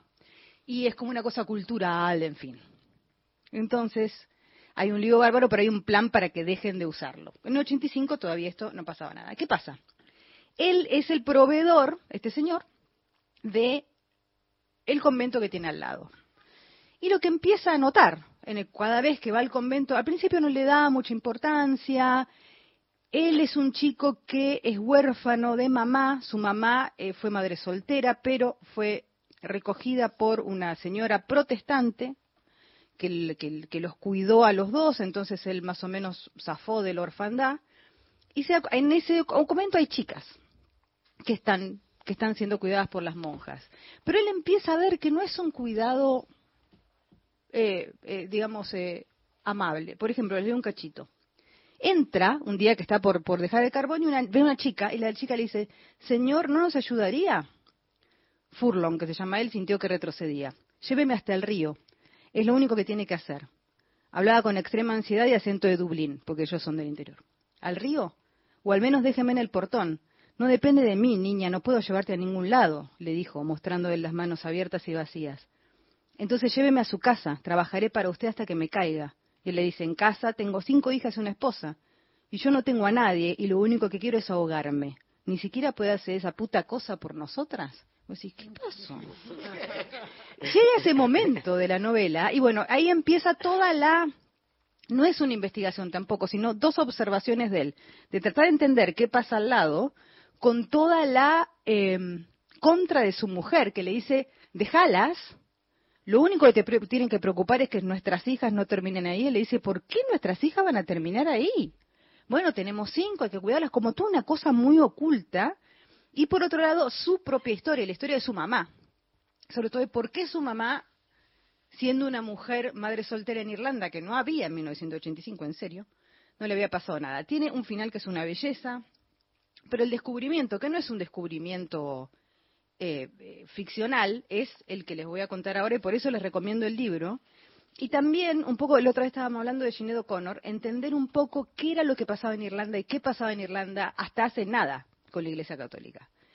Esto que tenía al lado no era un convento, era un convento, pero en realidad eran unas, unas lavanderías que se llamaban las lavanderías de la Magdalena y que están en Irlanda, estuvieron en Irlanda, cerraron en 1996 recién, y estuvieron en Irlanda hace 200 años, desde fines del siglo eh, XVIII. Era para mujeres caídas, se llamaba. Al principio era pro- supuestamente para prostitutas, para reencauzarlas, qué sé yo. La cuestión es que era tan pobre Irlanda que entraba una mujer prostituta supuestamente a las lavanderías y a los dos minutos había cinco prostitutas más, o sea, no ayudaba para nada. Entonces, fue cambiando esa o ampliándose la definición de mujeres caídas, digamos, y terminó siendo chicas que estaban embarazadas fuera de matrimonio, chicas que tenían sexo fuera del matrimonio. Después también eh, chicas con algún defecto físico muy notable, chicas que sí llegaban al término de su, de su embarazo escondidas, por ejemplo, y tenían un hijo bastardo, eh, entre comillas, por supuesto, ¿no? Chicas con eh, problemas mentales, o sea, chicas eh, de- y chicas también, esto es lo más terrible de todo, niñas abusadas, a las que se consideraba que ya estaban perdidas. No se sabe bien, ah, y lo que tenían que hacer, esto lo consulté además porque yo lo estaba leyendo, estaba muy impresionada, porque lo iba a leer en realidad y traerlo en plan, este es el bestseller del momento, digamos, de independiente, y después dije, ¿qué pasó? Y al- en- no hay, pa- quemaron todo, como suelen hacer eh, la- las instituciones eh, cuando hacen este tipo de cosas, sobre todo perpetuadas en el tiempo, quemaron los papeles, pero no hay registros de que hayan tenido bebés ahí. Pero lo que hay registro es del recuerdo de estos bebés que fueron mandados a otros países. Mi marido es australiano, me decía, yo me acuerdo que los chicos que venían de Irlanda para ser adoptados tenían un nombre. Me dice, no me acuerdo el nombre. Eran como los pobres irlandesitos, una desgracia así. Me dice, pero no me acuerdo. Las lavanderías cerraron en 1996. Las monjas lo que hacían eran, las hacían rezar todo el día, las hacían estar en silencio, mucho tiempo en silencio, y era trabajo esclavo, ¿no? Trabajar de la noche a la mañana. Seguramente les pegaban, seguramente, digamos, lo, lo típico, estaban presas. Digamos, ninguna había cometido un delito. Bajo las leyes irlandesas, las prostitutas habían cometido un delito, pero las demás no. Hay un momento que incluso algunas familias muy católicas mandan a sus hijas más lindas para que no las arruinen. Pero en ese caso algunas familias si eran pudientes las iban a buscar. Haga cuenta la autora Claire Keegan, dice, no se sabe cuántas niñas y mujeres fueron escondidas, encarceladas, obligadas a trabajar en esas instituciones. 10.000 es una cifra modesta, 30.000 puede ser una cifra más precisa. Recordemos que Irlanda tiene 3 millones de personas, o sea, no es lo mismo que, que- que en otro lugar. La mayoría de los registros de las banderías fueron destruidos, perdidos o permanecen inaccesibles hoy. Digamos, no, no, no es bueno, es la iglesia, ¿no? Eh, muchas perdieron a sus bebés, algunas perdieron sus vidas o las vidas que pudieran haber tenido. No se sabe cuántos miles de niños murieron en esas instituciones o fueron adoptados en esos hogares de madres e hijos. O sea, no, no hay registro absolutamente de nada, solo la memoria de la gente y de los que lo recibieron en otros países, en Inglaterra, en Australia, en Estados Unidos, que recibían a los chicos, o en Irlanda del Norte, porque esto es una cosa de, de la República. Donde se puede ver un caso que es esto, a lo mejor lo pueden, la recuerdan a la película que yo ahora hago el contacto, es una película que se llama Filomena de Stephen Frears, que es una mujer grande, la hace Judy Dench, que quiere reencontrar, nunca le contó a su familia que ella había tenido un bebé. Y después su hijo la encuentra, lo hace Steve Coogan, y ella medio que no, qué sé yo, bueno, y después sí lo reconoce, tiene una relación madre-hijo, pero además reconstruyen la historia y es esta.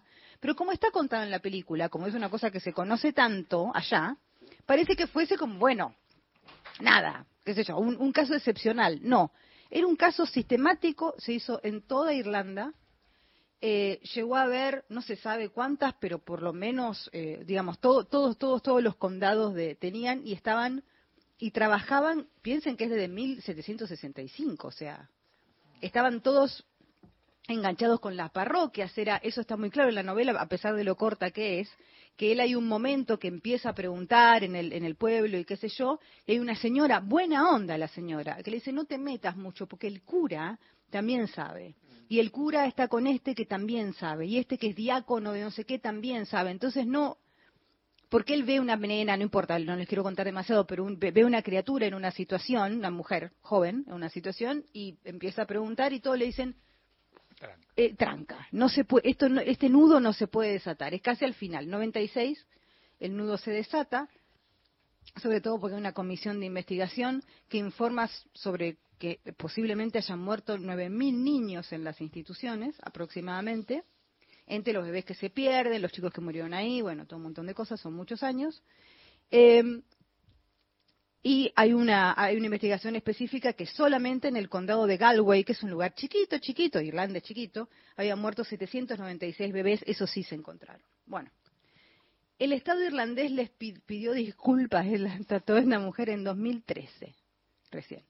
La Tagiseach, Tagiseach es la, es la, la presidente, digamos, Enda Kenny, lo hizo en ese momento y eh, les dio una, una, ¿cómo se llama? Una indemnización de 50 millones de, de- que no es nada, 50 millones de dólares, o sea, no, a las familias que tampoco se sabe quiénes son. Quiero decir, bueno, este tremendo escándalo eh, también no es un escándalo, esta- este, este desastre también ayuda a entender cuando, cuando por ejemplo, estábamos hablando la, semana pasada de Sinead O'Connor y por qué rompe la, la, ¿cómo se llama? La, la foto del Papa y qué sé yo, hay que entender lo que significa la Iglesia Católica en Irlanda, no es opresiva como en otras partes, digamos, no es un par de locos tirándole eh, cosas a la, a, la, a la muestra de León Ferrari, sí apoyado por el arzobispo, pero de todas maneras una pequeña, una más que no llega a la masa crítica, no, es es una es un estado muy eh, aliado con el poder que tiene mucho que ver con primero con diferenciarse de, de Inglaterra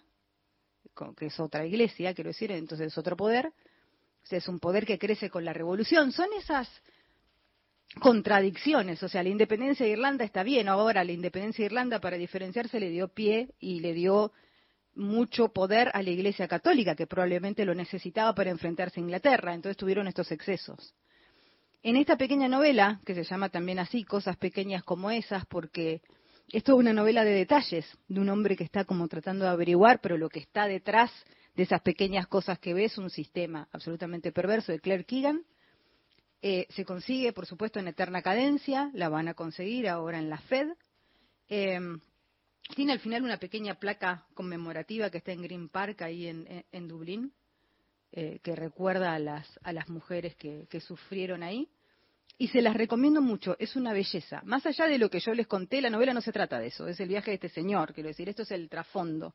Pero que está bueno reponerlo para entender lo que significa la soledad de él frente a esto, ¿no? Porque cuando él eh, eh, se encuentra con, con esto que está pasando al lado de su casa y con cinco hijas mujeres, ¿no? Pensando, pero lo, lo más llamativo de todo, digamos, es que es 1985, pasa la Navidad en un momento y la nena le pide un cassette de Queen.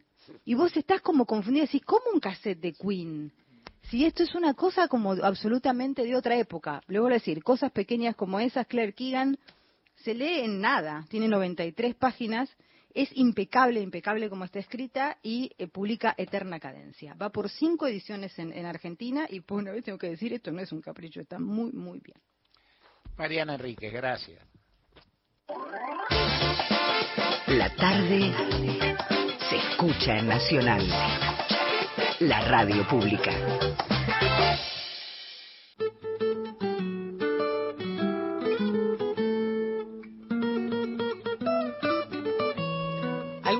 Mensajes, el Sí. de Juan Ignacio, siempre escuchando gente de a pie, saludos desde Bariloche en un día soñado.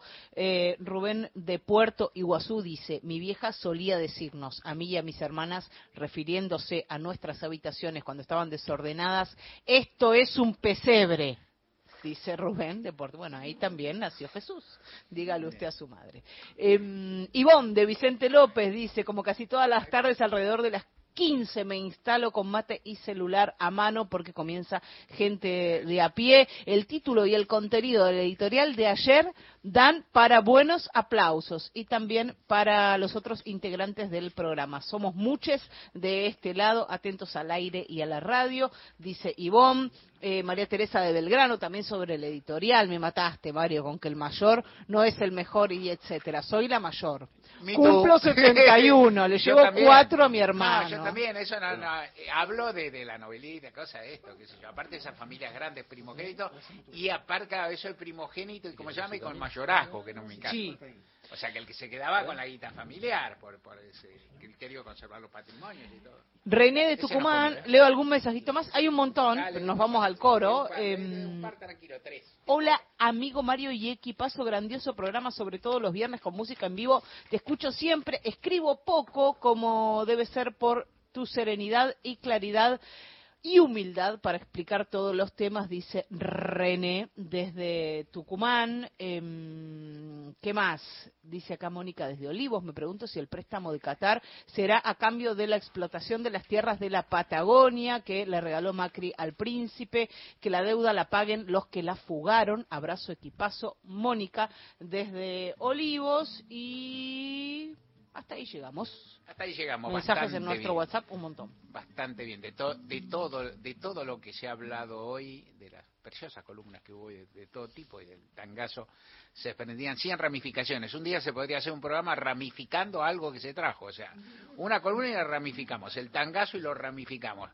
La, la, la- el recuerdo de, de Luis Miguel, lo, es decir, lo, el, la cantante que trajo Beto, claro que sí, como que no todo, ¿no? El- lo de Mariana, lo de Mariana Enríquez me trajo a la mente qué cuestión el que ¿no? El que ve, el que empieza a ver una verdad. Hay un texto, más o menos, hay un texto notable que escribió Horacio González en eh, Unidos, en la publicación que cometíamos entre varios mucho tiempo atrás, acerca de un paisano que veía este que veía que, que cómo se hacían tumbas cómo, cómo se, se, depositaban restos en tumbas colectivas. En un paraje en el que él estaba por Córdoba que él conocía habitualmente que eso no pasaba y que, las personas, los, los- cadáveres que iban ahí no, no tenían un origen posible en el lugar, o sea, no era que era un lugar de los lugareños, algo por el estilo, y el tipo lo espiaba y entonces empezaba a entender, o sea, empezaba a entender, este, estoy citando de memoria, me puedo trabucar un poco, pero no, Solenillo, Solaniche se llamaba, y a partir de esa mirada totalmente eh, como decir, candorosa, en principio desinformada, iba construyendo. Y después fue testigo en el juicio a las juntas. Y después se supo que eran víctimas en la perla. andando el tiempo, inclusive eso, eso se develó luego. Y Horacio, Horacio que yo en esa cosa, estamos hablando cuando, cuando fue el juicio de la Junta, ni a Cañones se sabía de dónde todavía. Se imaginaba, se suponía, pero no había pruebas. Y Horacio, con esa mirada cabal que tenía, con esa capacidad, encontró que en ese relato, en el juicio de la Junta, donde en general los declarantes eran personas víctimas, o es decir, víctimas que habían sufrido, familiares, víctimas, o sea, personas que sabían de qué se trataba. ¿no es ¿Cierto? Es decir, sabían, yo vengo a hablar acá de lo que me pasó a mí en el marco del terrorismo de Estado, yo vengo a denunciar, yo vengo a esto. Y este hombre era, estaba, era, era ajeno a la cuestión, pero había visto algo que lo convertía en eso. Tal vez en un testigo, que esto, que esto lo, lo que, lo que decía Horacio, que es formidable, en el testigo estricto, digamos, porque el testigo estricto es el que en principio no sabe nada. ¿no? O sea, el que ve, el que que lo- los abogados decimos, el que dice algo que cae bajo el alcance de su sentido, nada más, y no tiene otra otra conformación. O sea, los otros, las otras personas sí sabían, bueno, está está vedado, no, no hablo de temas legales, hablo de otra cosa. Tema de coro Beto Sola, ya prometido. Bueno, este, ya están las partituras piel canela, vamos a Sí, hacer, ¿eh? sí. Este, ¿Y qué pasa? Le, le digo, las partituras hay un interludio. Sí. Cuando viene ese interludio que está marcado en la partitura, en el Sí. compás 173, Sí, sí, sí. vuelve al comienzo. Ah, ¿eh? Vuelve al comienzo. Es decir, y repetimos todo. No, Sí. no, no es tan larga. Vamos ahí. ¿Y qué dijo Violeta? Ah. Violeta de Turdera, nuestra Sí. gurú dice, tiene que ser un alegro considerevole, Mario. Considerevole. Considerevole. Considerevole. Que es eh, considerable importante. Vamos ahí.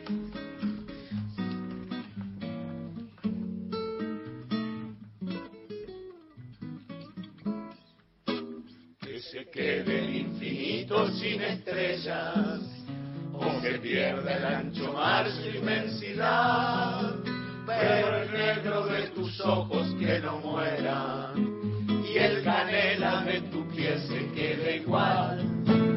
Si perdiera el arco iris tu belleza, y las flores su perfume y su color, no sería tan inmensa mi tristeza como aquella de quedarme sin tu amor. Me importas tú y tú y tú y tú y tú y tú y solamente tú y tú y tú y tú y tú. Me importas tú y tú y tú y tú y tú y nadie más que tú. Ojos negros, piel canela, que me llegan a desesperar.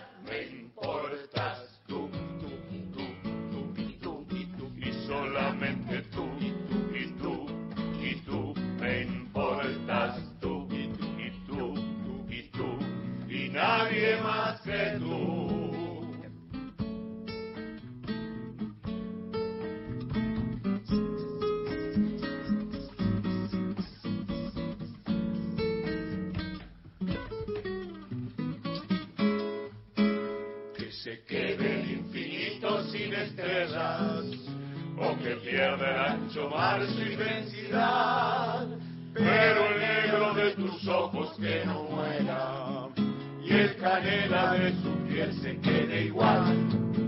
Si perdiera el arco iris su belleza, y las flores su perfume y su color, no sería tan inmensa mi tristeza como aquella de quedarme sin tu amor. Me importas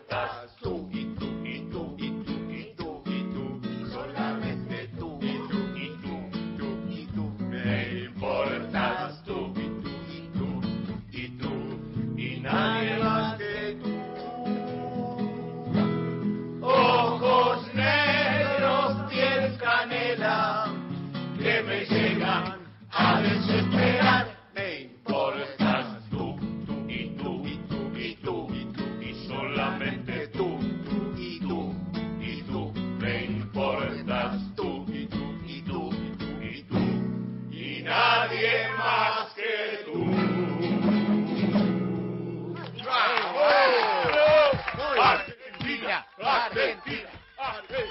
muy bueno porque cantaron buenísimo el coro, impecable. Estuvo muy, muy bien y estuvo bien porque Gerardo cantó con nosotros y la guitarra hacía el itú. Exactamente. Conocí- reconocí la voz de la guitarra y, y lo hizo muy bien, ¿eh? La guitarra, hay, hay que decirle a la guitarra que se anime, que se anime. Casi se nos queda el veto. En un momento, en un momento el director ahí tuvo un, pero no, Sí, un está traspié, un traspié. un traspié un momento, pero está total, ahora le avisamos Sí, a- sí, que sí, está total- totalmente recuperado para un bis, para un bis. Igual no hay tiempo, por lo cual nosotros nos vamos, volvemos lunes que viene, lunes a viernes de 3 a 5 nos vamos con música Fosat. La versión de piel canela que van a ser los lo- nocturnos, no nocturnos, los nocturnos y Mara Lúa.